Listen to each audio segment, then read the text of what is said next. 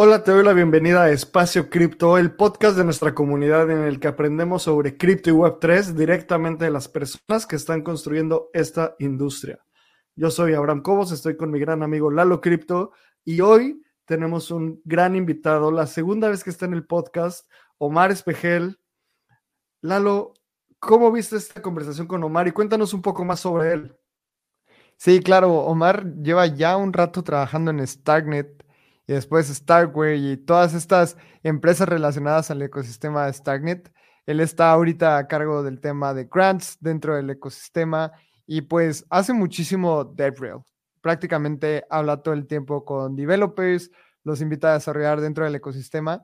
Y es que justamente algo que hemos notado y hemos visto en los reportes de developers del ecosistema es que Starknet es una de las chains con mayor número de developers viniendo al ecosistema. Entonces, justamente hablamos muchísimo de eso, además de ser un gran amigo y que fue una conversación como súper amena, también aprendimos un montón sobre este, esta nueva capa 2, sobre todo porque tiene acá un abstraction nativo, tiene eh, anti-hacking systems, o sea, creo que es una capa 2 demasiado fuerte en el tema de seguridad y esas son de las cosas que más resaltan. Eso fue lo que más me gustó y creo que también fue una conversación entre amigos. Creo que siempre disfruto este tipo de episodios. 100%. Y también creo que siempre aprender más sobre una capa 2 es interesante y más sobre una capa 2 tan seria como, como Starknet, ¿sabes? Creo que durante todo el proceso y durante toda la plática y lo que hemos, lo que llevamos conociendo Omar, este es el segundo episodio, y justo me encantó cuando empezamos a hablar de, del Developer Report que dimos en el Navegando hace un par de semanas. Ahí vemos lo que dices, cada vez más devs entrando y me encantó en una parte empezamos a hablar de estos incentivos que hay en la comunidad cripto de ganar grants contra construir algo que la gente necesite. O sea, son muy buenos los grants en el mundo cripto, pero también pueden llegar a ser un poco malos o tener incentivos perversos de tal vez protocolos o productos que viven de grants y nada más no terminan de desarrollar algo, que a final de cuentas eso no es positivo para la industria, porque la industria los está fondeando y el punto es traer usuarios y usuarias que utilicen las cosas y que a los cuales en realidad les resolvamos problemas. Muy de acuerdo, creo que estoy completamente de acuerdo en el tema de los grants. Y algo que me gustó muchísimo es la plática que tuvimos a fondo como de account abstraction y estas cosas nativas que tiene Starknet que lo hace mucho más fácil para operar. También hablamos sobre wallets como Bravos, Argent y las ventajas de tener este tipo de, wallets dentro del ecosistema. Es una capa 2 que no es tan sencilla de entender porque no es EVM, EVM compatible, es decir, ellos tienen su propia Kairos VM y hablamos justamente de esos detalles, pero al final creo que no entramos tan técnicos, sino siempre lo mantuvimos como un nivel de conversación entre compas. Así que eso es lo que más me gustó y eso es lo que vas a tener en este episodio. 100%. Y también al final estuvimos hablando un poco también de cómo qué viene y cuáles son esas cosas que, que, que son tan interesantes de, de Starknet. Así que pues quédate hasta el final y de nuevo, si seguro ya escuchaste sobre Espacio Crypto Quest, ve directo a mintar el, el NFT de este episodio. Mientras más NFTs tengas, más probabilidades vas a tener de ganarte un viaje a DevCon. DevCon en Tailandia en noviembre. Queremos llevar a varias personas de la comunidad allá y todo lo que estamos haciendo con Espacio Crypto Quest es cómo vas a poder llegar a eso. En las notas de este episodio puedes encontrar el link para mi interés NFT. También en nuestras redes sociales los estamos poniendo. Y sin más, entremos al episodio y escuchemos un anuncio de los patrocinadores que hacen Espacio Cripto posible. Obtén el mayor valor de Espacio Cripto con Voyager. En Espacio Cripto hemos creado una membresía exclusiva para aquellas personas amantes de este ecosistema. Con Espacio Cripto Voyager podrás encontrar trabajo en el ecosistema, ampliar tu conocimiento y conectar con la comunidad en un siguiente nivel. Vamos a tener acceso exclusivo a becas, reportes de investigación bimestral, reportes mensuales de airdrop, acceso previo a eventos de la industria y un club exclusivo para nuestros Voyagers llamado Voyager Club. Si quieres saber más información, ve a espaciocrypto.io y aprovecha para comprar nuestro primer NFT en donde vas a tener acceso exclusivo a Voyager con beneficios increíbles. Si quieres saber más información, te repito de nuevo, ve a espaciocrypto.io diagonal OE. Omar, bienvenido a Espacio Cripto, un viejo amigo en donde ya hemos tenido el placer de conocernos, irnos a comer. También ya has estado aquí en Espacio Cripto. Esto es una parte, digamos, dos de Starknet, pero como ha pasado tanto en el ecosistema, creo que tenemos que repasar algunos conceptos. Así que muchísimas gracias por estar por acá, Omar. No, gracias a ustedes, Abraham, Lalo. Es un placer volver. Ya tiene casi un año, ¿eh? Que vine la primera vez, fue en abril del año pasado. Estuvo muy bueno y luego ahí encontrarme con Lalo para ir a comer en. ¿Dónde fue Lalo? En, en Argentina. En Argentina, sí. Pero sería un placer estar aquí con ustedes. Sí, igualmente, Omar. Y la verdad es que estamos muy contentos porque el tema de las L2 han estado como muy, muy hot. Y ha estado el ecosistema hablando muchísimo. En Espacio Cripto hablamos un montón. Sabemos que Starknet es una capa 2, pero tiene sus particularidades. Entonces, Omar, para los oyentes que no estén familiares con Starknet, explícanos así en super fast forward el, cuál es el concepto de Starknet y cómo se diferencia de otras soluciones. Porque tenemos Arbitrum, tenemos Optimism, tenemos CK Sync, ¿Por qué Starknet? Bueno, eh, Starknet es una capa 2 justo como mencionabas, pero la ventaja de Starknet es que es una capa 2 que utiliza Zero Knowledge. Nosotros le llamamos una Validity Rollup, o otras personas le llaman Zero Knowledge Rollup. Y utiliza la tecnología de las Starks, que es una primitiva criptográfica, que es una alternativa a las Snarks y cuenta con algunas cosas positivas, como por ejemplo, y la más importante para mí es la seguridad postcuántica. Es decir, una vez que tengamos computadores cuánticos, Starknet teóricamente debería sobrevivir sin ningún problema, mientras que todas las, toda la criptografía que esté basada en curvas elípticas, cosa que no es con las Starks, eh, todo lo que esté basado en curvas elípticas como Ethereum, como las Snarks, va a verse vulnerada por estos ataques cuánticos. Ahora, no sabemos cuándo van a llegar, pero lo más probable es que lleguen. No, o sea, no se sabe cuándo, pero, pero va a llegar. Entonces, estas son algunas características que tiene, digamos, hablando de, manera técnica y, medio superficial, pero también tenemos otras cosas relevantes como, como son la, la acá una structure a nivel nativo, que, que, esto nos permite tener cosas bien, bien interesantes. Hace poco daba una conferencia y hablaba sobre cómo ya tenemos wallets que tienen two-factor authentication o three-factor authentication. O sea, este nivel de seguridad es, es aún mayor que el que tendrías con una hardware wallet. O sea, es como tener una smart wallet que, que están volviendo cada vez más famosas en Ethereum, pero de manera nativa y natural. O sea, es decir, no, son como medio amartillazos como es en Ethereum Layer 1, donde las, las, las fees son costosísimas cuando es una transacción con una smart wallet. Bueno, en, en Starnet, que lo tenemos de manera nativa, es súper económico y además, o sea, ya viene de, de, manera nativa, no hay que hacer como, como, no hay que hacerle vueltas, no hay que rodear cosas, no, ya las tenemos, ¿no? Por ejemplo, ahora tenemos Argent y Bravos, que son dos wallets que están en Starknet, y ambas tienen two-factor authentication y hasta three-factor authentication, cada una a su estilo. Hay quien dice que Bravos, por ejemplo, está enfocándose más en seguridad y, por ejemplo, ya firmas no solamente con tu seed phrase, sino con tu dedo, por ejemplo, con un biométrico de tu dedo, y tiene Three-Factor Authentication, por ejemplo, puedes conectarle tu, tu, tu Ledger, por ejemplo, lo conectas y puede ser la tercera firma que necesitas, ¿no? Entonces, con esto, ya cada vez que haces una transacción, necesitas un montón de cosas para poder firmarla. Por ejemplo, alguien lo está haciendo con, con, con Gmail, es decir, tú asocias tu cuenta de Google y con eso tienes un two-factor authentication que ya es un nivel de seguridad similar, o sea, similar o mayor al que tienes con tu banco normal. ¿no? O sea, si tienes tu factor authentication, aquí ya lo tienes. Y me acuerdo mucho, o sea, un gran ejemplo de lo que, de lo que es Starknet y, de la relevancia que tiene esto, es que hace poco, hace, bueno, ya tiene como unos cuatro meses, había un youtuber brasileño, muy, muy padre esta historia. Bueno, padre, padre para nosotros, pero no padre para todos, pero este, este youtuber estaba haciendo así, así, imagínense ustedes, ¿no? Un Lalo y una Brahma allá de Brasil, están haciendo su streaming y de repente comparte la pantalla así por, por no sé, una milésima de segundo, sus su, notas donde tenía todas sus seed phrases. Entonces el pobre, este, las tenía pasado. en la compu. Las tenía putadas en la compu y sin querer las mostró, así como, como que no era su intención, compartió pantalla y ya, o sea, cinco minutos después, ya, pum, o sea, en vivo le habían quitado todo Y el güey se puso a ver, no, pues me quitaron de mi Metamask, no, me quitaron de, de, de todos lados, ¿no? Y el güey de repente se pone a ver y se da cuenta que no le habían quitado los de una wallet, bravos. O sea, todos lo habían robado, menos bravos, a pesar de que bravos también tenía apuntadas sus palabras clave ahí en esa misma nota. ¿Por qué? Porque con bravos tienes three factor authentication. Entonces, además de robarle la seed phrase, que, que sí la tenían, tenían que robarle su dedo para poder autenticar la, la transacción.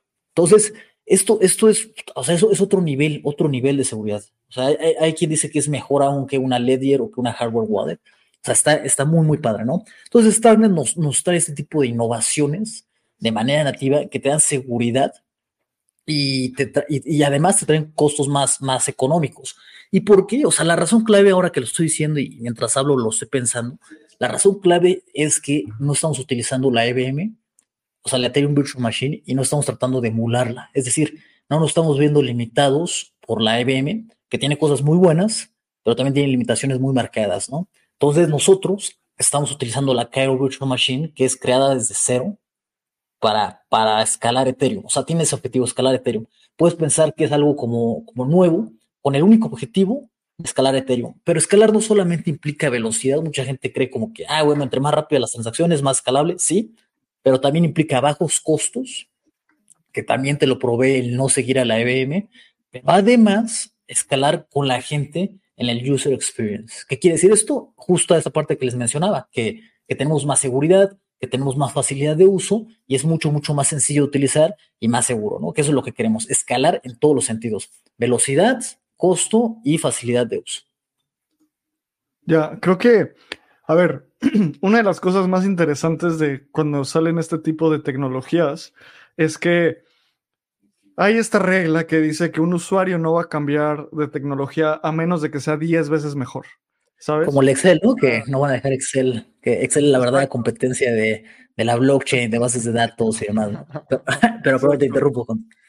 No, o sea, es que ese es un excelente ejemplo. O sea, por ejemplo, si yo tengo ahorita, alguien me dice como el Solana Phone, es un excelente ejemplo. La probabilidad de que mucha gente adopte el Solana Phone es muy baja porque no es 10 veces mejor que un iPhone o no es 10 veces mejor que cualquier Android.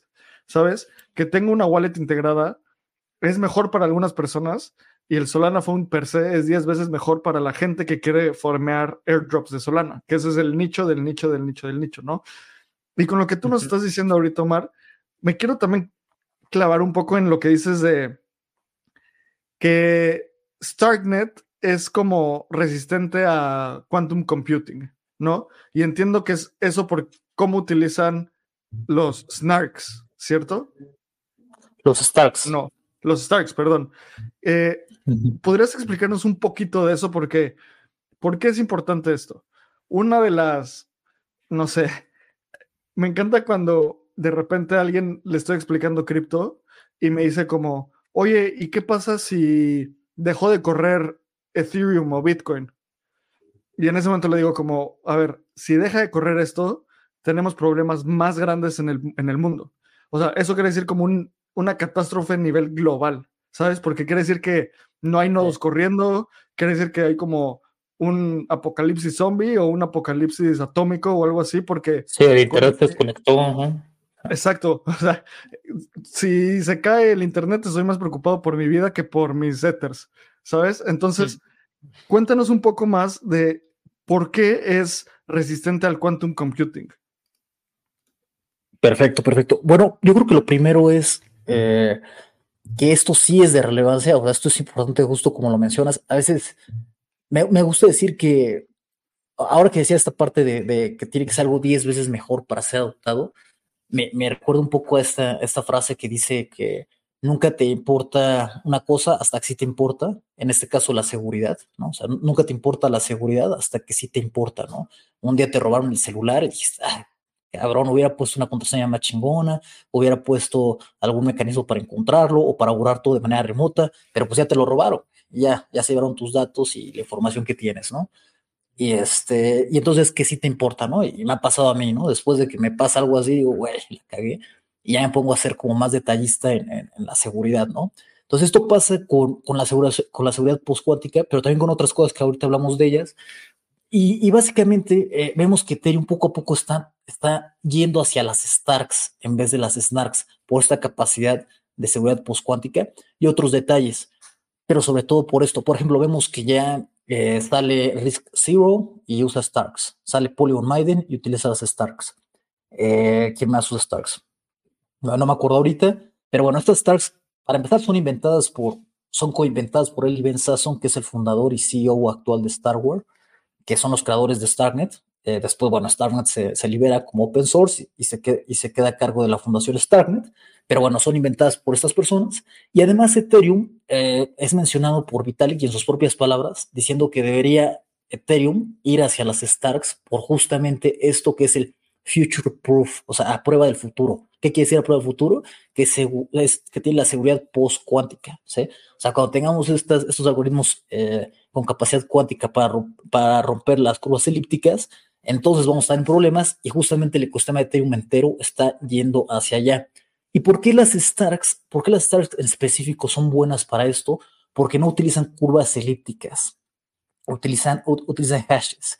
Y el objetivo de, una, de un algoritmo que pueda romper la, la, criptografía de curvas elípticas es que pueda detectar, o sea, tú tienes una curva elíptica, tienes una función que te lleva a, que, tú le pones un par de, de, variables y te lleva a un resultado. El objetivo de esto es que no puedas hacer lo mismo hacia atrás, es decir, no puedas a partir del resultado detectar el par de variables que tenías antes. O sea, se puede, de que se puede, se puede, pero necesitas un montón de iteraciones, o sea, millones y millones de iteraciones hasta encontrarla.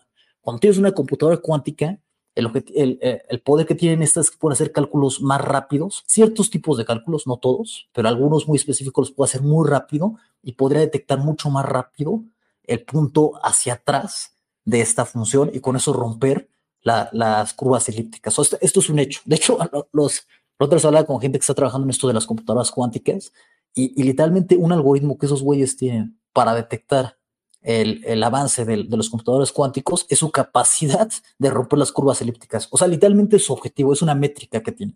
O sea, es una, o sea, no es, digamos que en el momento en que, en que, que se logre, lo vamos a saber inmediatamente porque esos güeyes lo van a publicar, ¿no? O sea, es, es una métrica, es el objetivo de esos güeyes romper esta, estas curvas elípticas. Entonces, por eso es que todo el ecosistema de Ethereum está yendo hacia allá, hacia ese punto, ¿no? Entonces, sí, sí, sí, es, es interesante. Y también, y también lo vamos a saber. Y en ese momento, justo como decías, Abraham, eh, va a haber cosas más importantes, ¿no? O sea, cuando se logre romper esto, va a haber cosas más importantes porque no solamente Ethereum está sobre esto y Bitcoin, sino también eh, toda la criptografía, por ejemplo, de los bancos, de las tarjetas y demás, o sea, toda la infraestructura privada y financiera está sobre este pedo. Entonces va a ser algo, va a ser algo fuerte, va a ser interesante. No se sabe cuántos años estamos, quizás, quizás 10, o sea, es más, ni siquiera se sabe si se va a lograr crear computadores cuánticos con este poder, ¿no? O sea, es, es, bien ambiguo, es una tecnología muy, muy avanzada. Pero sí es algo que, que estamos pensando, ¿no? Vamos a hacer future proof, como dice Vitalik.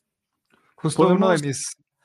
Podemos entrar, o sea, este caso de, de, romper las curvas elípticas me recuerda mucho a cuando pensábamos que la inteligencia artificial nunca iba a poder jugar Go contra un humano, porque era mm. tan difícil jugar Go, o sea, este juego de mesa de tablero que son piedritas y es milenario, en el momento en el que empieza el juego hay más combinaciones que átomos en el universo. Entonces, no, una inteligencia artificial no lo puede romper con fuerza bruta.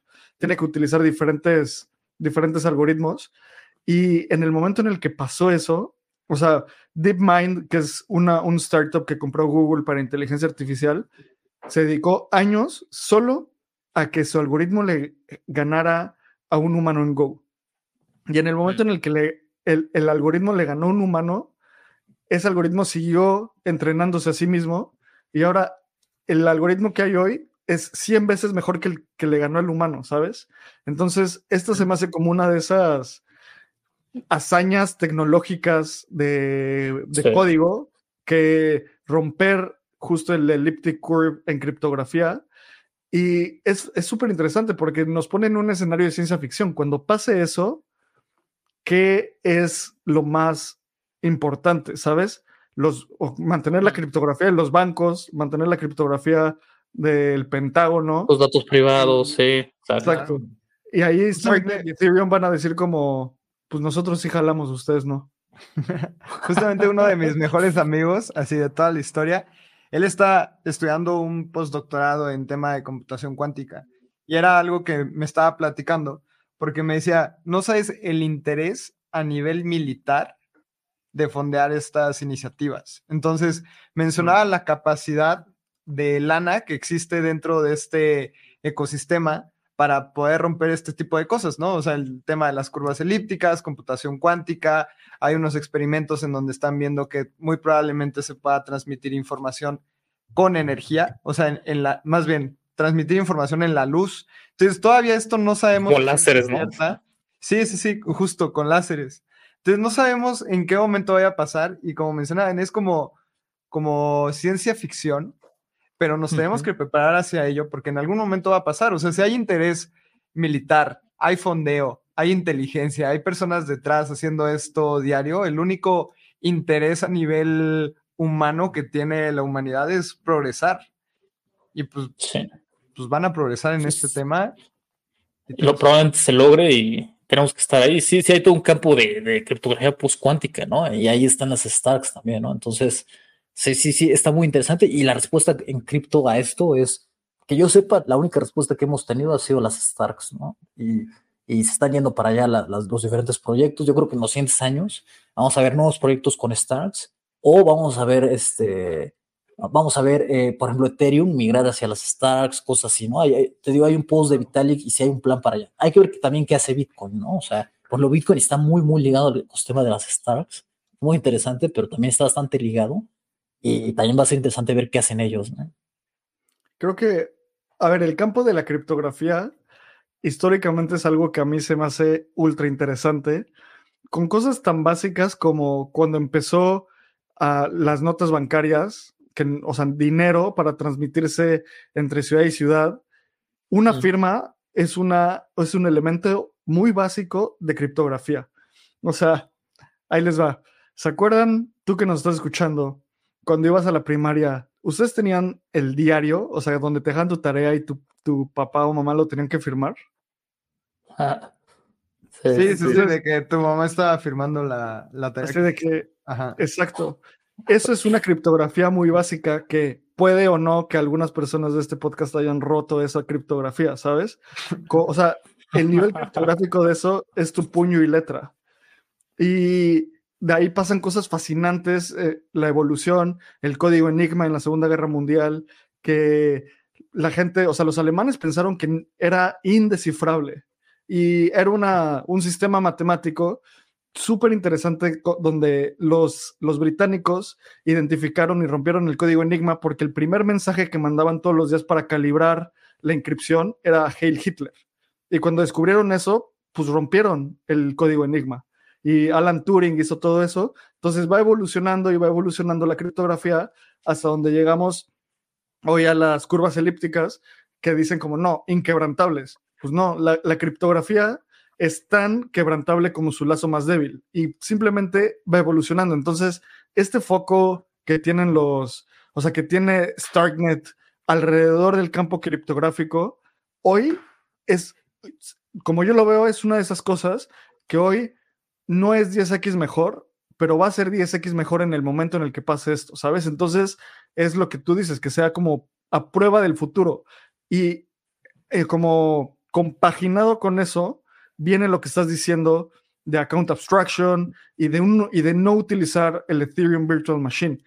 ¿Nos podrías contar otra vez por qué no usar el Ethereum Virtual Machine? O sea, porque alguien, chance que está entrando en el mundo, dice como, en el mundo cripto, dice como, no, no, no, tenemos que usar el Ethereum Virtual Machine. O sea, eso es una de las cosas más importantes de Ethereum. Muy debatible. Entonces, Starknet, uno de los proyectos más importantes de Capas 2, aprueba el futuro, que desde el inicio, desde mi punto de vista, están pensando en construir algo a largo plazo, están optando por no usar el Ethereum Virtual Machine. ¿Cómo es eso? Exacto. Exacto, no, no, Abraham, y coincido contigo perfectamente. Yo creo que algo que, que nos ha caracterizado desde el principio es, es que eh, de verdad estamos innovando, eh, innovando e innovando, innovando, innovando, y no es broma. O sea, nosotros estamos aquí como para los, o sea, estamos aquí para los siguientes que 50, 60 años en Starknet. Entonces, no pensamos en el corto plazo, nos vamos bastante al mediano, largo plazo. Y eso va, o sea, para bien y para mal para nosotros, porque, por ejemplo, eh, nuestros enfoques, hay muchos, muchos, o sea, por ejemplo, ahorita estoy liderando el programa de grants eh, dentro de la Fundación Starnet y, y es, es, un tema interesante porque, por ejemplo, muchos, veo muchos este, proyectos, veo muchos diferentes blockchains que hacen incentivos de grants, que, que, que yo creo que no, no, no, no, son eficientes, ¿sí? Porque es como, como tirar dinero, o sea, regalar dinero, dinero, dinero, dinero. Eh, siento yo que no va por ahí. Siento que nosotros, nosotros somos mucho más conservadores en ese tipo de cosas. No somos este, extravagantes, por ejemplo, cuando patrocinamos eventos cuando hacemos cosas así, eh, somos mucho más cuidadosos. ¿Por qué? Porque nos enfocamos en construir y un poco más hacia el futuro, ¿no? O sea, digo, el dinero no, obviamente no es infinito y, y más bien lo tratamos de enfocar en, en, ingeniería, en cosas innovadoras, como esta parte de las stars que mencionabas, pero eso va para otras cosas. Por ejemplo, algo que mucha gente no sabe es que el concepto de, de volition, eh, que es que luego hablamos de eso, que es otra cosa que, justamente no se, no se puede lograr con la EBM, el volition es, es, es algo que, que va a reducir los costos como en un 80%, los costos de las transacciones y no se puede crear en una IBM y fue inventada dentro de Star Wars. Ahora otros ecosistemas lo quieren implementar con otros nombres su estilo, pero viene de acá. Las Starks vienen de acá también. La, el Account Abstraction nativo, o sea, nativo puro así en su máximo desarrollo, también está en Starknet. Entonces, es la única Layer 2, y ya entrando a la parte de Account Abstraction, es la única Layer 2 que tiene Account Abstraction nativo, pero que además tiene muchas mentes trabajando en ellos. O sea, hay otras Layer 2 que, que también tienen eh, la construction nativo, pero son ellos mismos desarrollándose a sí mismos, ¿sí? Es como yo a mí mismo, ¿no? En cambio, nosotros tenemos todo un montón de cerebros haciéndolo. Por ejemplo, tenemos a la gente de Argent, que son famosos y son innovadores. Desde, esos güeyes llevan haciendo smart wallets desde 2019, si no me equivoco, 2018 en Ethereum, pero no les fue bien, no les fue bien. Porque no o sea, si no lo haces de manera nativa es bien complicada. Entonces, ¿qué pasa? Que migran a CK Sync y a Starnet y hace como seis meses abandonaron CK Sync para enfocarse 100% en Starnet.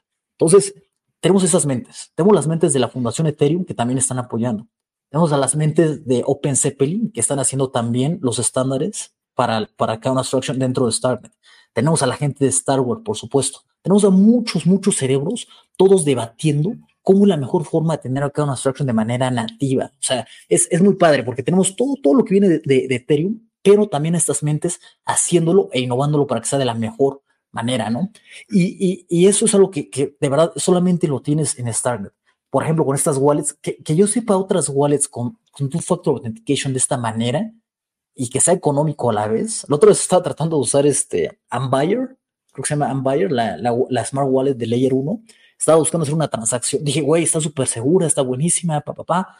Porque es que la verdad es que estoy acostumbrado, la verdad es que estoy acostumbrado, yo, yo soy muy cuidadoso con, o sea, desde que me han pasado cosas malas, soy demasiado cuidadoso con la seguridad. Entonces, siempre que puedo, meto Three-Factor Authentication, las YubiKeys, todo el pedo. Entonces, eh, cuando estoy usando Metamask o Rainbow o lo que quieras, me siento súper vulnerable, güey, súper vulnerable. O sea, eso de tener solamente un punto de falla es absurdo, güey, es absurdo, eso no tiene sentido, ¿no? Entonces, eh, cuando, me pongo, cuando estoy usando Layer 1, trato de usar algo que sea, pues, mucho más seguro, ¿no? incluso más allá que el hardware wallet, porque sigue siendo un punto de falla, ¿no? Entonces prefiero tener eh, al menos dos, ¿no? Entonces me meto con esta Buyer Wallet y le puedes meter tu, tu hardware wallet y tu password y tu correo y ya con eso puedes firmar. Yo me siento más seguro así. Pero ¿qué pasa? Que la pinche transacción es como, ¿qué? 20 veces más cara. O sea, que, que una transacción normal. O sea, por, usar un smart wallet. Entonces no tiene sentido. O sea, no tiene sentido, ¿no? Entonces, eh, de verdad que me siento mucho, y no lo digo, no lo digo porque esté en lo, o sea, simplemente como un güey preocupado por su seguridad, me siento mil veces más seguro utilizando Bravos o Argent, la verdad. Por eso, por la, las, por la autenticación. Y eso simplemente para el usuario que está interesado en la seguridad es clave, ¿no? Pero bueno, acá una Abstraction no solamente va por ahí, o sea, también las wallets, por ejemplo, no sé si ustedes han utilizado Sorare o alguien aquí de, los escuchas ha usado Sorare. Ah, mira, Lalo y, Abraham me dicen que sí. Bueno, esta, esta aplicación, chequenla, búsquenla, se llama Sorare, creo que es sorare.com. Si pueden dejar el link, se los agradecería, pero está muy buena porque tú te metes y, tal vez lo conozcan porque es un, es un juego, es un juego de fantasy donde compras tus tarjetas de tus jugadores y tus jugadores van y, y juegan fútbol el fin de semana y, y como que le agregan puntos a tus, a tus tarjetas y demás Pero lo interesante aquí es que no, no, no, sabe la gente esto, pero son NFTs. NFTs arriba de StarkX. Es decir, están utilizando Cairo, que es la máquina virtual de, de perdón, la máquina virtual de, de Starknet, que es Cairo, y, y, todas estas transacciones, pum, o sea, básicamente se van a StarkX utilizando las Starks, que es como si fuera Starknet, digamos que es como el papá de Starknet, y, y, todo está utilizando tecnología blockchain de punta. Pero ¿qué pasa? O sea, aquí la magia de esto, y de verdad los reto a que creen una sesión en Solare, o sea, no les cuesta nada, entren, inicien sesión y comiencen, o sea, si quieren, comiencen a jugar o no, pero el punto es que nunca se van a dar cuenta que están utilizando blockchain. Pero asociado a ustedes está una wallet que va directamente a Ethereum, pero ustedes no lo saben a menos que les interese y se metan más a detalle y pongan en configuración, seguridad, ta, ta, ta, y te vas a dar cuenta que tienes una wallet asociada donde están todos tus NFTs que son las tarjetas que esos güeyes venden, ¿sí? Y en cualquier momento, si tú quieres, o sea, imagínense que Sorare desaparece. Bueno, tus tarjetas no desaparecen porque están en la blockchain y las puedes sacar. Sí, o sea, tienes self autocustodia, self custody. Los puedes sacar cuando tú quieras porque estás en la blockchain, pero tú no lo sabes, ¿no? O sea, tú no lo sabes, ¿no? Pero ahí estás utilizando Acano Abstraction. Todo es Acano Abstraction porque cada vez que compras una tarjeta o la vendes, estás firmando estás firmando en la blockchain, pero tú no lo sabes. ¿Por qué? Porque estás utilizando Acá Abstraction. Creas una wallet sin que tú lo sepas, estás utilizando Acá Abstraction. Y por ejemplo, Argent acaba de sacar hace como un mes una, un, nuevo feature que se llama Web Wallet. Si quieren, chequenlo también si son desarrolladores. Y el punto de esa Web Wallet es, es como tratar de imitar ese, ese formato de Sorare, en el, en el que tú agarras, inicias sesión con tu correo, pones un password y ¡pum! Inmediatamente se te asocia una wallet y tú ni te das cuenta, pero ya tienes una wallet y ya creas tu aplicación y ta, ta, ta, ta, ta, ta. Eso es escalar la usabilidad. O sea, yo no busco otra blockchain que al día de hoy tenga esa capacidad de hacer ese tipo de cosas. O sea, de verdad, eso es, eso es oro, porque el punto, o sea, yo creo, o sea, y, mi visión con esto es que si, si nosotros queremos prosperar como, como ecosistema, eh, eh, tiene que haber más aplicaciones como Sorare. Para mí Sorare es, es, la máxima expresión de una, una, empresa cripto exitosa. ¿Por qué? Porque si te metes, como les digo, nunca mencionan la palabra NFT, nunca mencionan la palabra blockchain, ni cripto, ni nada. Entonces, nosotros tenemos que hacer eso, una pinche tecnología que esté debajo, que tenga algunas, algunas este, fortalezas y algunas cosas, algunas debilidades, ¿sí? Por ejemplo, o sea, tú, tú entras a, no sé, a, una, a tu fintech preferida, no te van a decir, ay, debajo de nosotros está Amazon Web Services y el SPEI mexicano y el Banco de México, ¿no? O sea, nunca te van a decir eso porque, pues, ¿eso qué? A mí me vale madres como consumidor, ¿no? Entonces, así tenemos que ser como tecnología. No tenemos que decir, ah, esto está construido en Starnet, esto es una tecnología blockchain, esto es un NFT. No, o sea, dale, dale al, cliente lo que le interesa, al cliente normal, a nuestras mamás. ¿Qué es lo que les interesa? Bueno, pues lo que les puede dar blockchain, que es autocustodia de tus fondos, básicamente, ¿no? Es como, es como el selling point Sí, así como que si reducimos blockchain a lo más mínimo, es autocustodia de los fondos, ¿sí? Pero es, pero, pero es, como, es como lo único que le estamos dando a la gente normal de a pie. Y si no se las damos de la manera fácil y sencilla y segura, además, eh, como Stark lo está haciendo, entonces nunca lo van a tener, ¿no? Entonces, para eso necesitamos seguridad y facilidad de uso, que, eh, a, o sea, a huevo, a huevo es con, con Arcana Structure, ¿no?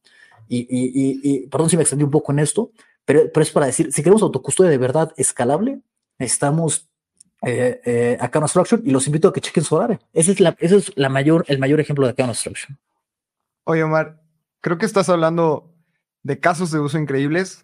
El tema de Account Abstraction en Espacio Cripto lo hemos hablado varias veces, tenemos varios episodios y creo que es sin duda 10 veces mejor, así como abrimos el episodio hablando de una tecnología 10 veces mejor contra las externally owned accounts, tu MetaMask, tu Rainbow, como mencionabas etcétera. Pero también hay, hay un factor que para mí es súper importante. Uno es el ecosistema de desarrollo de dApps dentro de una capa 2.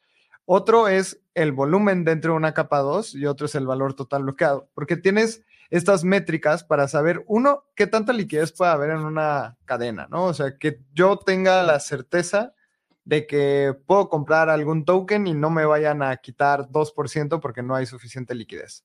Otro, también que sea un ecosistema enriquecido con dApps, que yo pueda ir a Uniswap o algo parecido, a cambiar los tokens, que saber que en donde estoy haciendo ese intercambio de tokens, el equipo es un equipo serio. Y viendo métricas, estoy viendo, por ejemplo, en Starknet, en todas las chains, en DeFi Lama, con 40 millones de dólares con valor total bloqueado, que la posiciona en el lugar 45. O sea, comparado, por ejemplo, con Arbitrum, que es la capa 2 con mayor eh, valor total bloqueado, con 2.59 mil millones de dólares. ¿Qué está ocurriendo ahí? ¿Cuál es la estrategia de Starknet para poder llegar a tener mayor liquidez, mayor valor total bloqueado, mayor DApps? Porque viéndolo así, comparándolo con Arbitrum Optimism, todavía está muy, muy verde el ecosistema, ¿no? Sí, bueno, yo, yo quiero mencionar que, que, esto, digo, no soy un experto en esta parte de DeFi, pero, pero esto es para las finanzas descentralizadas, o sea, es, es, un, o sea, el, el valor total eh, bloqueado, en este caso, es una métrica que, que obviamente es relevante, pero justamente por todo lo que mencionabas, pero lo que mencionas es muy, muy asociado a la parte DeFi. Por ejemplo, eh, a StarkX, no, a, perdón, a Solari le, le, vale madres el Total Value Lock, ¿no? A, a, otras aplicaciones de este tipo de gaming, por ejemplo, también medio les vale madres, ¿no? A menos que vayas a intercambiar tokens o, y, hacer este, parte de las finanzas descentralizadas es muy relevante, pero, pero bueno, ese es, pero es muy, muy importante en ese caso. Y sí, todavía estamos muy, muy abajo en esta parte y es algo que va a subir. Es algo, el ecosistema de DeFi en la Starnet es relativamente naciente pero hay, hay, unos, hay ciertos programas de incentivos. Por ejemplo, estaba viendo la otra vez que Sui y Solana utilizan unos programas de incentivos a, a, a, ingresar recursos y DeFi, y nosotros vamos, estamos ingresando en ese tipo de, de programas eh, poco a poco. Y de hecho, bueno, este año vamos a empezar con ello, porque ya, ya, ya nos sentimos listos. ¿Sabes qué? O sea, primero, primero viene la parte de nosotros creemos que así es, pero primero viene la parte de, dejar todo listo para después ya meter eh, los recursos, porque si le metes muchos recursos, eh, puedes quebrar, quebrar la blockchain, o sea, puedes quebrar el sistema si no está listo. Entonces, eh, obviamente Optimism y Arbitrum estaban listos desde hace ya rato, ¿no? Ya tendrán dos años por lo menos que estaban listos y son más rápidos porque pues, su tecnología es mucho más sencilla, ¿no? Entonces, este, es mucho más fácil de, estar listo, ¿no? entonces, en el, en el, caso de las Validity Rollups, que son como con las cuales nos comparamos más, eh, realmente no tienen tanto valor total value lock porque estábamos trabajando todavía en esta tecnología todos juntos y bueno, ahora está ya que nos sentimos listos ahora porque si no me equivoco ya es la blockchain más, más, más económica de todas, o sea, las transacciones son más económicas acá que en Arbitrum o en Optimism y eso solamente va a seguir bajando. En cambio, en Optimism y Arbitrum, si no me equivoco, ya están topados. O sea, eh, igual y, me equivoco, pero ya, ya no es fácil, o sea, o, es quizás imposible bajar más la, los costos y la velocidad en esas redes. Pero, pero en, en las Validity Rollups, como es CK Sync, eh, Starknet, Polygon, Zero HVM, Scroll y demás, esto es, esto, es, esto es escalable, ¿no? O sea, esto va aumentando y va aumentando y es, es cuadrático la, la reducción de costos, ¿no? Entonces, eh, ya que estamos listos, ya vamos a empezar a ingresar en esos, en esos programas de incentivos, vamos a, tratar de traer más, más inversión. Eh, con la liberación pronto del token eh, Stark, también ya, ya vamos a traer más liquidez. O sea, esto, esto, eh, yo creo que estaría bueno tener una, una siguiente llamada de estas, a, no, o sea, de aquí a seis meses y veamos cómo esos programas han ayudado a que, a que Stark suba en este, en este valor, ¿no? Que es muy, muy relevante para nosotros pero también creemos que no, no lo es todo, ¿no? Y además, ahí yo creo que también hay que contar en el ecosistema a, todo el Total Value Log de StarkX, que incluye eh, todo el dinero que está en DYDX, todo el dinero que está en Sorare, todo el dinero que está en, en Rhinofy, todo el dinero que está en ImmutableX. Entonces, hay, hay más, digamos que está como está un poco fragmentado el ecosistema en diferentes, pero, pero sí es algo que queremos mejorar y estamos tratando de llegar más allá. Pero nosotros lo que estamos haciendo es incentivar a estos desarrolladores para hacer el ecosistema más fuerte, más sólido, más robusto, el lenguaje Cairo aún mejor, mejor, mejor, mejor. Y creemos que estamos en ese punto y ahora que estamos acá, bueno, pues toca atraer estas inversiones para poder hacer el ecosistema más grande. Porque justamente como hablábamos hace rato eh, con, Abraham, eh, si no, o sea, como nosotros no estamos ligados a la EBM, no es tan sencillo, o sea, no es tan trivial, ¿no? O sea, por ejemplo, en Bitso agarras en Bitso agarras y haces transacciones con Arbitrum eh, pues rápido. Ni siquiera hay por qué utilizar Ethereum, ¿no? Si puedes utilizar Arbitrum en ese caso, porque es sencillo, es fácil, es, rápido, ¿no? Ahora, si es tan seguro, no sé. Si es tan eficiente, no sé. Pero, pero digamos, es lo más barato, ¿no? Y bueno, y también es más rápido, ¿no? Entonces, eh, como que nosotros tenemos que entrar ahí por otro, por otro ámbito para poder hacer este, este tipo de, de, transacciones y demás, y entrar más al ecosistema DeFi. Y poco a poco estamos trabajando para allá, pero es un, es un objetivo de este año, llegar a más, queremos más horarios, queremos atraer más, más recursos, más dinero en general. Y, bueno, poco a poco, ese es, ese es el, el, enfoque de este año.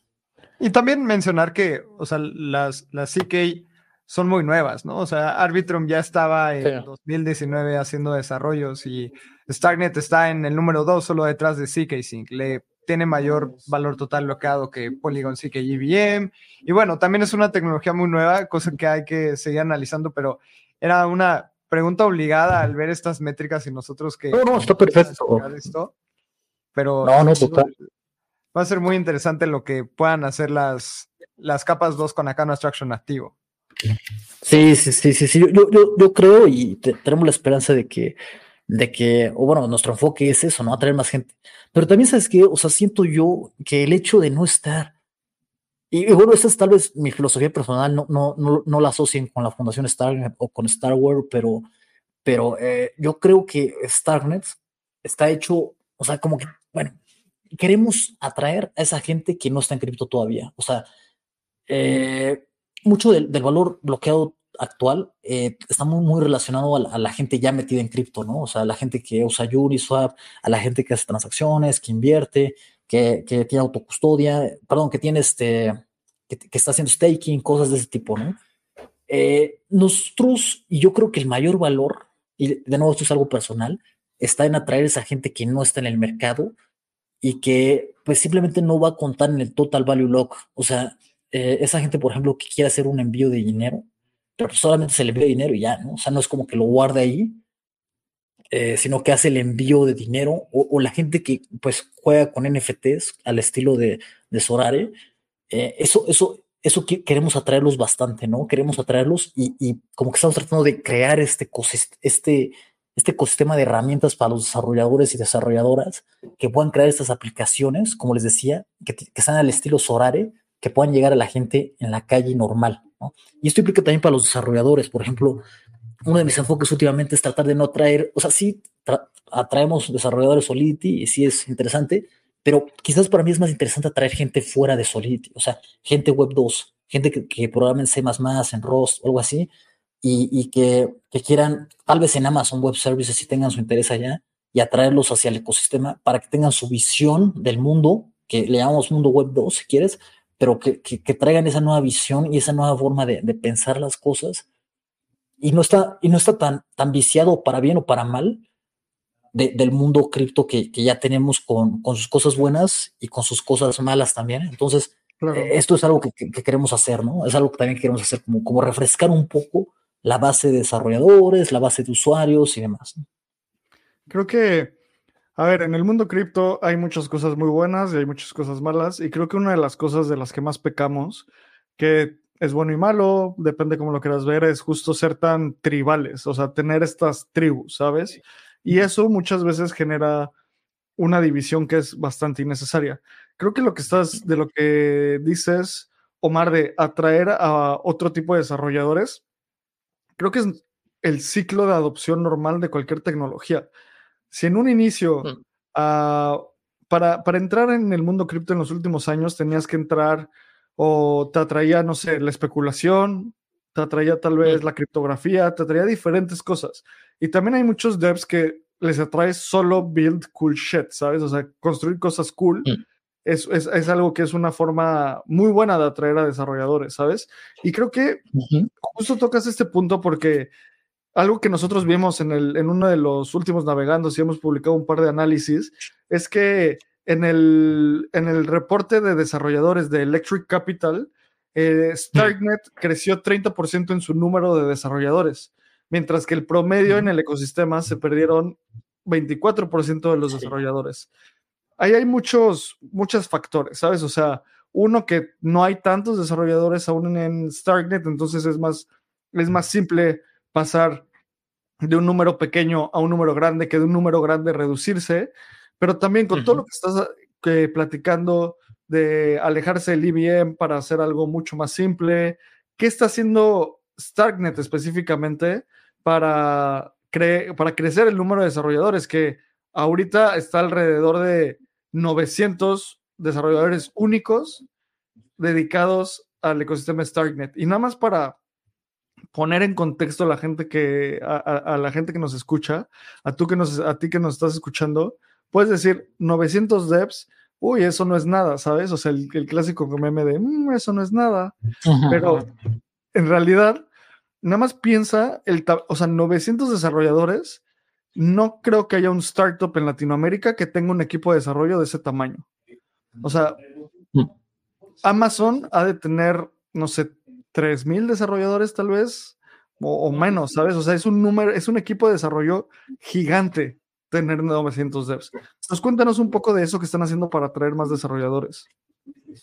Sí, yo creo que justamente esto que dice Abraham es clave, o sea, y, también se relaciona a lo de tanto Total Value Lock, o sea, yo creo que dos, yo, creo que una, una cosa, un proxy para saber, para saber qué, red del futuro va a tener éxito es el número de desarrolladores y su crecimiento año con año. O sea, esto es, esto es clave. ¿Por qué?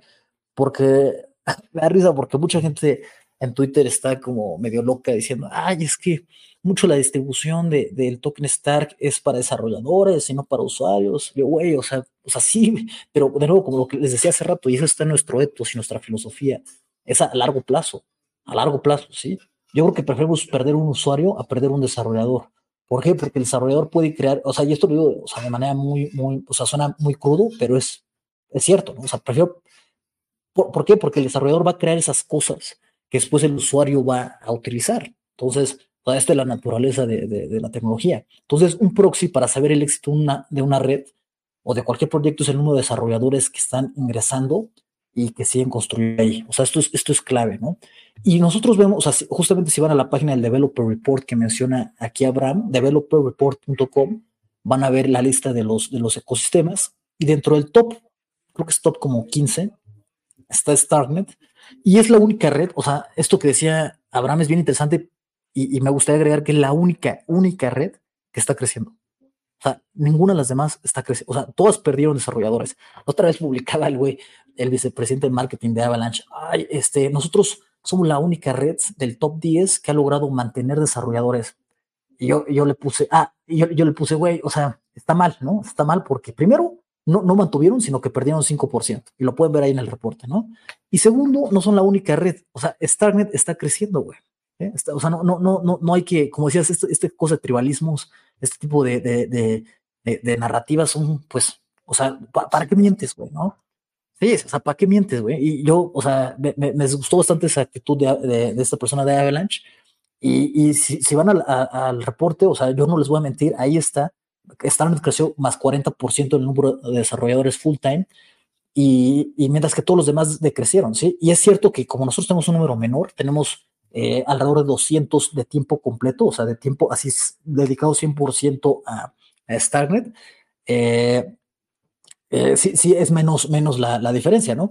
Avalanche tiene, por ejemplo, el doble de, de desarrolladores y es normal. A, Solana también, Optimism también. Pero nosotros esperamos que este número, o sea, bueno, la tendencia es que nosotros ya van como tres reportes seguidos, que somos el único ecosistema de los mayores que crece. Todos los demás decrecen, decrecen, decrecen. Obviamente está asociado con el bear market, ¿no? Ahora que, que entremos en un bull market, va a haber nueva ingesta de desarrolladores y luego va a haber el, bull, el, bull, el bear market y van a caer ese número de desarrolladores y así nos vamos a ir, ¿no?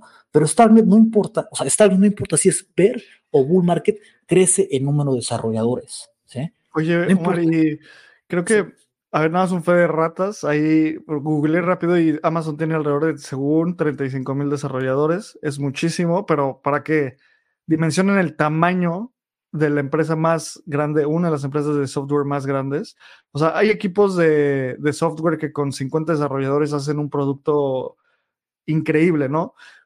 Ahora que están atrayendo a los desarrolladores, ¿por qué es eso? Porque lo que decías es muy cierto. Prefiero perder un usuario o usuaria que un desarrollador o desarrollador. Eso es como, es como decir, prefiero perder un concesionario de coches que una fábrica de coches.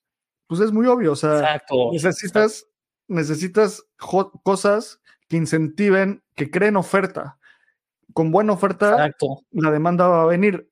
¿Qué es eso que está trayendo a los desarrolladores? O sea, la, su máquina virtual, ¿qué es eso? O sea, tú que hablas con ellos, ¿en qué momento les dices esa cosa que dicen como, ah, no manches, pues va, lo voy a probar. Yo, yo creo que, o sea, como, decíamos, eh, no importa el, Es que mira, yo, yo creo que, o sea, como si queremos ser una especie de Amazon Web Services en, el en la forma en la que, la que funciona una tecnología como un backend y ya, o sea, una pinche base de datos ahora con autocustodia, bueno, este, si queremos hacer eso, entonces no, no nos debe importar si los tokens suben de precio o bajan, güey. O sea, es, es, absurdo, ¿no? O sea, ¿en qué momento a un desarrollador de Amazon Web Services le importa si el valor de las acciones de Amazon suben o bajan? O sea, no, no le importa, no le importa, ¿no?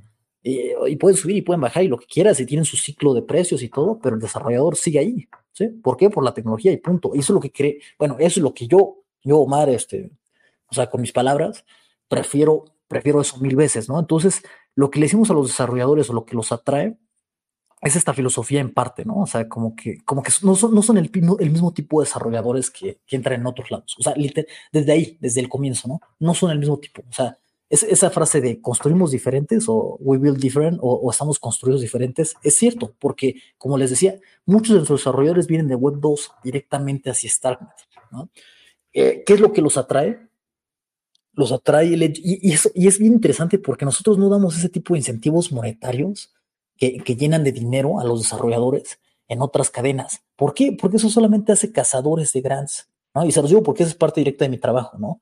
Nosotros no queremos cazadores de grants, no me interesa, o sea, ni poquito, ni poquito atraer al mejor desarrollador del mundo si es un pinche cazador de grants. O sea, ¿por qué? Porque hoy le doy dinero y al otro día se va en Optimism y se va en CKSync y yo no, me interesa eso. O sea, yo quiero un güey que le guste la tecnología y que se quede porque, o sea, porque le guste y le interesa, ¿no? Entonces, este, es como este, este modelo mental de mercenarios contra misionarios, ¿sabes? Siempre vas a querer a un misionario que un mercenario. Exacto, exacto. Y, tiene sus cosas negativas, porque es más difícil tener misionarios que mercenarios. Al mercenario le pagas. La cosa es que el dinero no es infinito, ¿no? Y si quieres estar aquí 50 años, entonces prefieres crear este, este, este, este ejército de, de, misionarios, pero obviamente son mucho más difíciles de, de atraer. ¿Por qué? Porque al misionario no lo convences con dinero, lo convences con, con hechos, con facilidad, con, potencial de la tecnología. ¿sí? Entonces, eh, volviendo al tema aquí de qué son estas, estas cosas. Ah, perdón, ¿lo ibas a decir algo? No, o sea, justamente hablando sobre este tema de, de misionarios, y suena súper bien, o sea, yo como desarrollador web 2, estoy bien emocionado y estoy así como, sí, a huevo, ya quiero entrar a Starknet. ¿Qué tengo que hacer? O sea, ¿qué implica estar dentro de esta métrica de 900 developers full time en Starknet? Es de que te dan un contrato y la fundación de Stagnet te paga, o eres una persona que está ahí codeando y en algún momento te cae lana. O sea, ¿qué implica ser un full-time dev dentro del ecosistema de Stagnet? Nada más hay una fe de ratos, este, son, son 200 full-time, pero son 900 totales, o sea, que hacen part-time también, ¿no? Pero, pero nada más para mencionar eso. Y, y este, y, no, y lo que decías, Lalo, es, es, es muy, muy valioso porque porque es que no implica dinero, güey. O sea, no implica dinero. O sea, no implica dinero a menos que tú te lo hagas. O sea, ¿cuándo has visto Amazon Web Services? Y, vuelvo mucho al tema de Amazon Web Services, darle dinero a los desarrolladores para que construyan. O sea, no sé si hay algún programa de incentivos, quizás, güey, quizás. Pero mira, yo trabajé con Inface. Muchas veces, ¿sabes?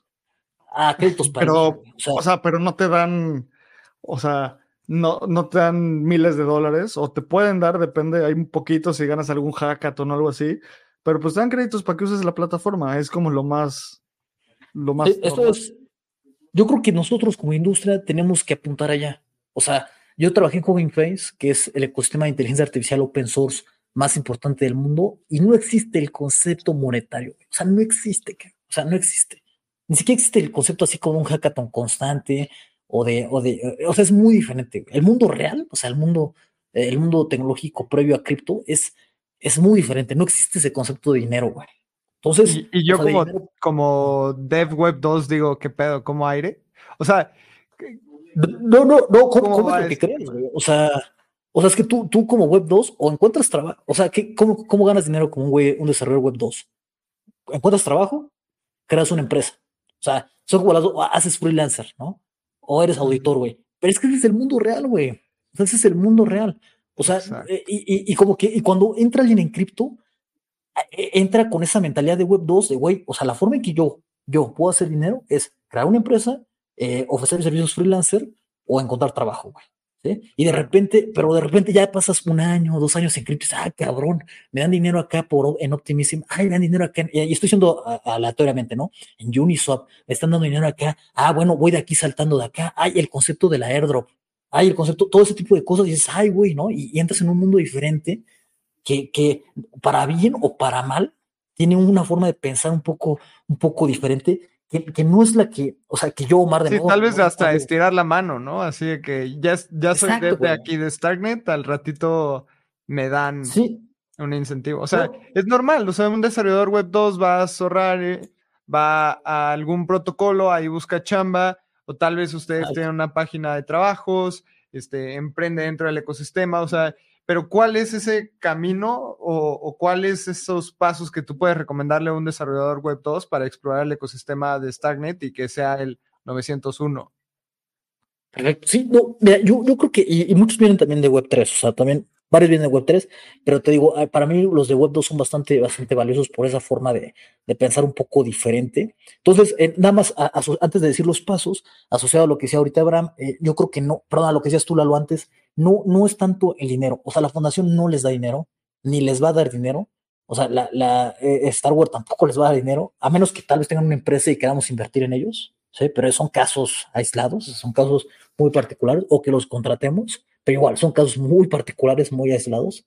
Este, o sea, realmente el desarrollador normal, o sea, no queremos que el dinero venga de nosotros ni o sea, en general no queremos que nada venga de nosotros, queremos que venga de la comunidad, que el nuevo Provers lo saque la comunidad, que el nuevo Sequencer lo cree la, comunidad, que la nueva empresa la cree la, la, comunidad y sea financiada por fondos de inversión externos. O sea, como es el mundo real, güey, porque queremos que esto sea sostenible, ¿no? Entonces, ¿cuáles son? Y justo eso que decía hace rato, ¿no? O sea, y, y cómo, cómo, sí, cómo, cómo, cómo, cómo, no como aire, ¿no? O sea, pero, pero es que ahí es donde, güey, o sea, o sea, no sé, digamos, actívate como un güey de web 2 activa, ¿no? Simplemente, eh, ah, ¿cómo, cómo haz un producto que la gente utilice? exacto, exacto. A veces, como que no, a veces como que siento que no, no como que, y te lo digo porque es, parte de mi trabajo, ¿no? Y, y, la gran parte de los desarrolladores están metidos en construir y hacer cosas interesantes, pero, pero hay una pequeña fracción que, que sí como que, como que espera que, no, que nosotros, como una especie de fundación, les, este, pues estemos como constantemente dándoles dinero, lo cual no tiene sentido. O sea, no tiene increíble. una de mis citas favoritas en la historia es el primer ministro de Singapur, el primer primer ministro de Singapur, esa persona que llegó a Singapur de, tiene su autobiografía, se llama Del tercer mundo al primero, así como evolucionar una nación o algo así. Hoy Singapur es uno de los países con, o sea, Producto Interno Bruto per cápita muy sólido. Y hace 60 años eran plantíos y pantanos, ¿no? Entonces, este güey lo que dice tiene un dicho muy simple que es, o sea, en inglés es figure out what works and do it. O sea, descifra qué funciona y hazlo. Eso es, así de simple, ¿sabes? O sea, y, él se dio cuenta como estaba un poco totalitario tal vez, pero decía como, en mi, en mi país no va a haber drogas. Si tienes drogas, pena de muerte, punto, ¿sabes? Y Chas es un ejemplo bastante extremo, pero me recuerda mucho lo que tú dices como, a ver, como desarrollador y como persona de producto, ¿cómo, cómo construye algo que la gente quiera? O sea, es algo tan básico y te lo dicen en, en tu clase de emprendimiento, pero a veces en cripto se nos olvida porque estamos pensando en el cómo farmear el voy a hablar de experiencia personal porque justo antes de este episodio estaba pensando en esto, cómo farmear el airdrop de restaking en un protocolo en el cual hoy no puedo entrar, pero tengo que eh, comprar un liquidity token, o sea, nadie va a querer hacer eso. Está bien. Ya lo que quieras.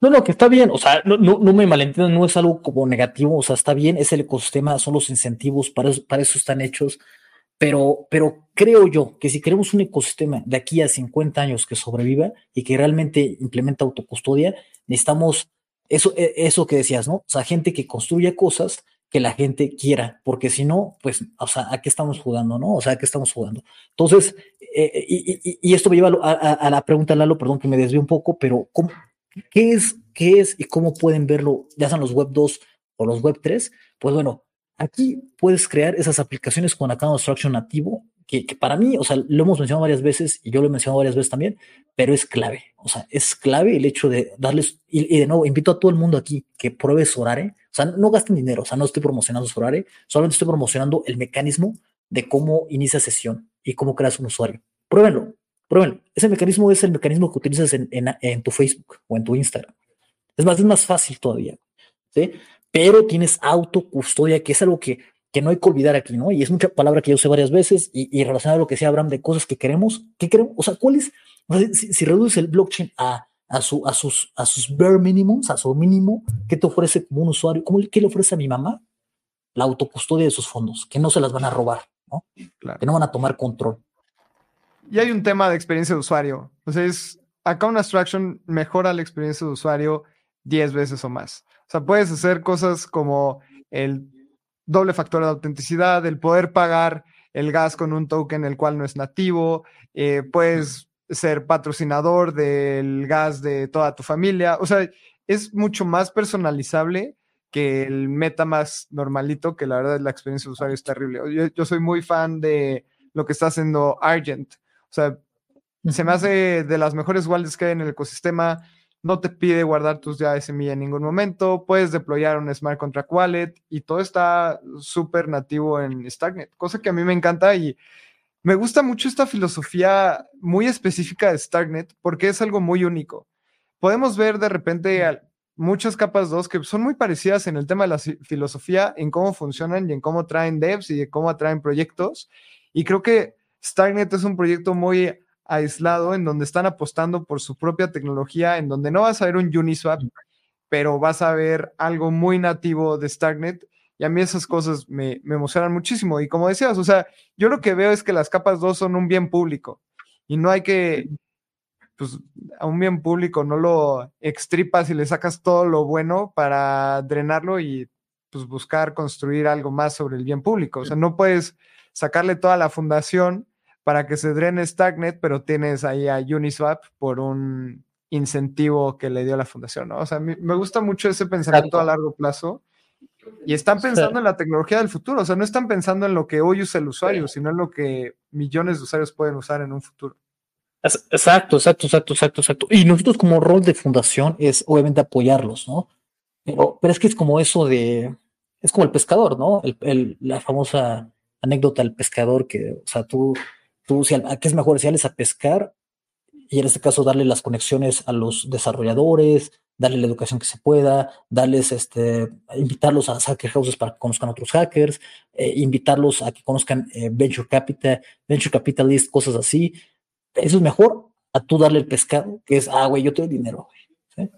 Y, o sea, es, es, es, mejor. La verdad, o sea, nosotros creemos, o creo yo también que, que es mejor yo sé que puede ser polémico, yo sé que, nos lleva a cosas pesadas. Por ejemplo, la otra vez en Twitter, no sé si lo vieron, en el ecosistema de Starnet ocurrió algo pesadón, que fue que, que uno de nuestros miembros este, más importantes, eh, es, que es que hubo mucha, mucha presión por el token Star. Y, es, asqueroso, güey. O sea, la verdad es que es, es, horrible, güey. Es, es, es, desagradable, o sea, de una manera que no tienes idea. O sea, la cantidad de gente, de, de gente que busca eh, obtener un token, eh, se vuelve loco, o sea, es, es, es muy agresivo, es muy desagradable. Eh, estaba anunciando el, CEO de Star Wars que se iba a retirar de, de, ser CEO porque tiene problemas familiares de salud. Y la gente diciéndole, ¿qué pedo? Este, no me importa si con eso sacas el token bien. O sea, y, se repetía y se repetía y se repetía, asqueroso, asqueroso. Entonces, ¿qué pasa? Que esta persona clave menciona, les puso un nombre que eran los, no me acuerdo cómo les puso, los, web, los Web3 como básicamente como las, o sea, los, los, los beggars, güey, o sea, los que piden, ¿no? Los que andan pidiendo, ¿no? Y, y, dices, güey, o sea, porque son gente que está pide y pide y pide el toque, ¿no? Y dices, güey, este, güey, ustedes son unos, son beggars, o sea, están pide y pide y, y no nos importan, güey. O sea, no nos importan, o sea, váyanse, váyanse aquí, güey, ¿no? Dejen de estar jodiendo. Y básicamente es eso. ¿Por qué? Porque, o sea, es que es gente que está, o sea, como que hace una transacción y está pidiendo dinero y está pidiendo dinero a cambio. Sí, hoy casi el airdrop de Starknet y mañana se va otra capa 2 cuando lanzan el token y listo. Te lo aseguro, güey. Eh, o sea, a mí me encantaría, o sea, te lo aseguro que esos güeyes no van a estar. O sea, esos güeyes no son clave ni son tan relevantes. No sé, habría que ver, pedir a un economista que haga una, una, un estudio bien, bien econométrico del efecto de un airdrop o, de un, este, una liberación de tokens o un programa de incentivos en, mantener a los usuarios en el mediano plazo. Yo estoy casi seguro que la relación no es significativa. O sea, eh, este tipo de gente es auténticamente, no es tan relevante. digo, no es tan relevante porque igual sí es relevante un poquito, ¿no? Pero no sé. Pero no, pero no, no al nivel que ellos, creen que es, ¿no? Eh, eh, amenazaban con, ay, nos vamos a salir de Starknet, güey, por, por lo del. Y güey, o sea, ¿eso qué, güey? O sea, ¿eso qué, no? O sea, queremos me refiero, ¿qué, qué fea forma de pensar, güey? O sea, qué fea forma de pensar. Y son los, a veces me pregunto si estos cerdos o liberación de tokens, a veces tienen incentivos malignos en, el ecosistema o, tantos incentivos de este tipo. Te digo, de nuevo, no está mal hacerlo, ¿no? Pero, pero no sé si a veces le hacen un poco de daño al, al, ecosistema como tal.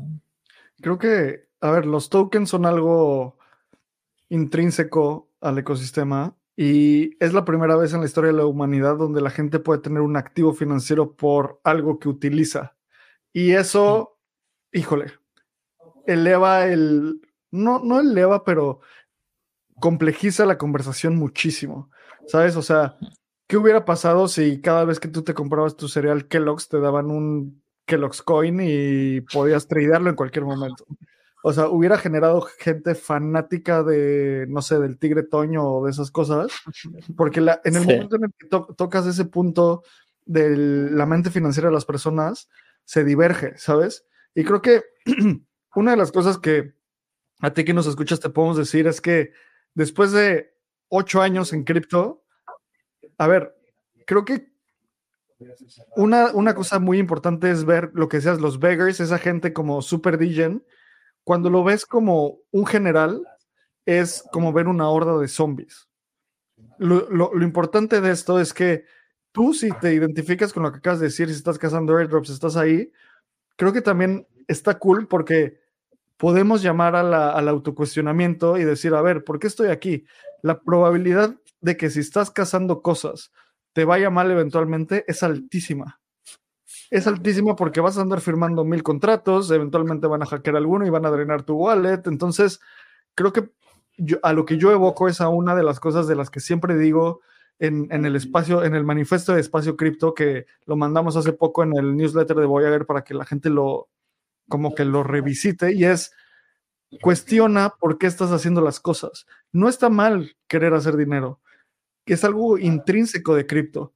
Lo que está mal es en el momento en el que la codicia empieza a tomar control de tu cuerpo, o sea, empiezas a mutar de, una, de un builder a un zombie codicioso cazador de airdrops, entonces... Que le mente la madre a alguien que está pasando por un mal momento de salud, o sea... Exacto. Sí, exacto. Eh, y, y es muy simple, creo, una de las cosas más importantes para evitar esto es, desde mi punto de vista y en experiencia y hasta, no sé, consejo de tío, o sea, anda con lobos y serás un lobo. Si estás en puro grupo DJ de gente que está cazando este tipo de cosas, vas a ser así. Tienes que acercarte a comunidades que sean, desde mi punto de vista, sanas. Obviamente te invitamos a la comunidad de Espacio Cripto para que te unas en el Telegram y si no te late... es muy sana, por cierto. Que es muy sana. O sea, es, de las más sanas que he visto en, cripto, sin duda. Entonces, rodate a esa gente porque mínimo te va a cuestionar. Y creo que, Omar, podríamos seguir horas y horas y horas y horas. Creo que para terminar, yo me quedé con esta duda. Dos preguntas. Para así rapidísimo.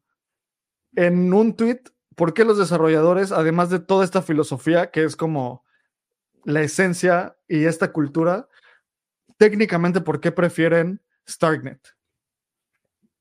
Ok, ok. Nada más un disclaimer rápido. O sea, no, no, quiero, no quiero dejar ahí que, que, se quede la idea de que estoy como criticando algo así a la gente que busca los airdrops. No, porque está bien. O sea, cuando hay incentivos, así es el sistema de. O sea, yo soy economista, güey, y, una vez que se lanzan los incentivos, es, lo liberas al mercado, a los incentivos y ya, güey. O sea, los incentivos funcionan y, no, no vas a culpar a la gente que está haciendo los incentivos, güey. Ahí yo lo, que, lo que cuestiono es a los protocolos, ¿no? Realmente esta es la forma. Eh, o sea, lanzar el dinero desde. Pues, airdrop viene de qué? De lanzar del aire realmente lanzar del aire eh, eh, dinero de esta manera es, es algo que, beneficia, te beneficia a ti y te beneficia al ecosistema como, como protocolo.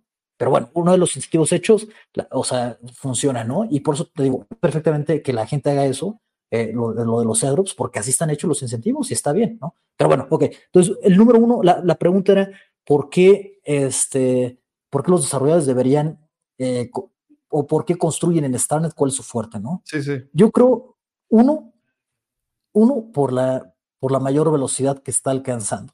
Dos, por, por los bajos costos de transacciones.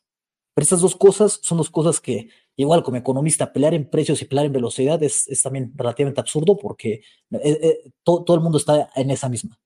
El número tres es el más importante, que es que tenemos una máquina virtual diferente que te permite crear cosas como Account Abstraction, como Volition, como Paymaster y otras cosas que son o imposibles o demasiado complicadas de crear en, un- en una, en una rollup o eh, que está tratando de imitar la, la Ethereum Virtual Machine.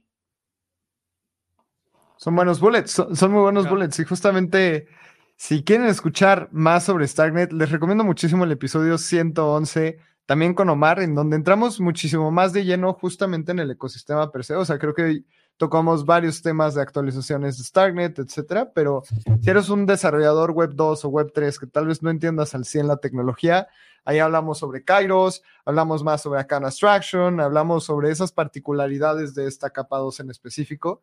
Omar, muchísimas gracias por venir. Creo que es algo que hay que hacer recurrente, porque Starknet es como algo muy específico. No, no, no puedes asociarlo a cualquier capa 2, como decir, ah, es una.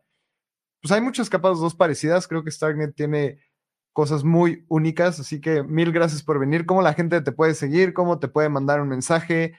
¿Cómo un desarrollador puede aprender un poco más sobre Starknet? Platícanos cómo la gente se puede acercar a ti. Yo creo que todo está en Twitter, arroba espejelomar, arroba espejelomar, ahí me pueden escribir en DMs, ahí puede ver mi, mi- primer tweet, el tweet pin que les va a aparecer. El pineado es básicamente el mapa de cómo convertirte en un developer de Starknet. Entonces ahí me pueden escribir o ahí pueden seguirme sin problema. Buenísimo, Omar. Pues muchísimas gracias, amigo de, de la comunidad de Espacio Cripto. Vamos a volver a hacer una actualización en un par de meses. Y a ti que nos escuchas, como siempre digo, muchas gracias por querer saber más de lo que querías saber ayer. Y nos vemos en el siguiente episodio. Gracias a todos y de verdad, Espacio Cripto es una de las mejores comunidades que he visto, ¿eh? muy, muy agradable siempre. Venga. Este guion de Mundo Futuro lo escribió una inteligencia artificial. Imagina un mundo donde la tecnología se convierte en una extensión natural de nuestras vidas. donde cada experiencia se eleva a niveles inimaginables de simplicidad. Un mundo donde los límites se desdibujan y las ideas se hacen realidad con un solo toque. El mundo cambiará más en los próximos 10 años que en los últimos 100. Yo soy Jorge Alor. Yo, Mario Valle. Y yo, Jaime Limón. No te pierdas Mundo Futuro, el principio del fin. Disponible en cualquier plataforma de podcast. Mundo futuro, mundo futuro.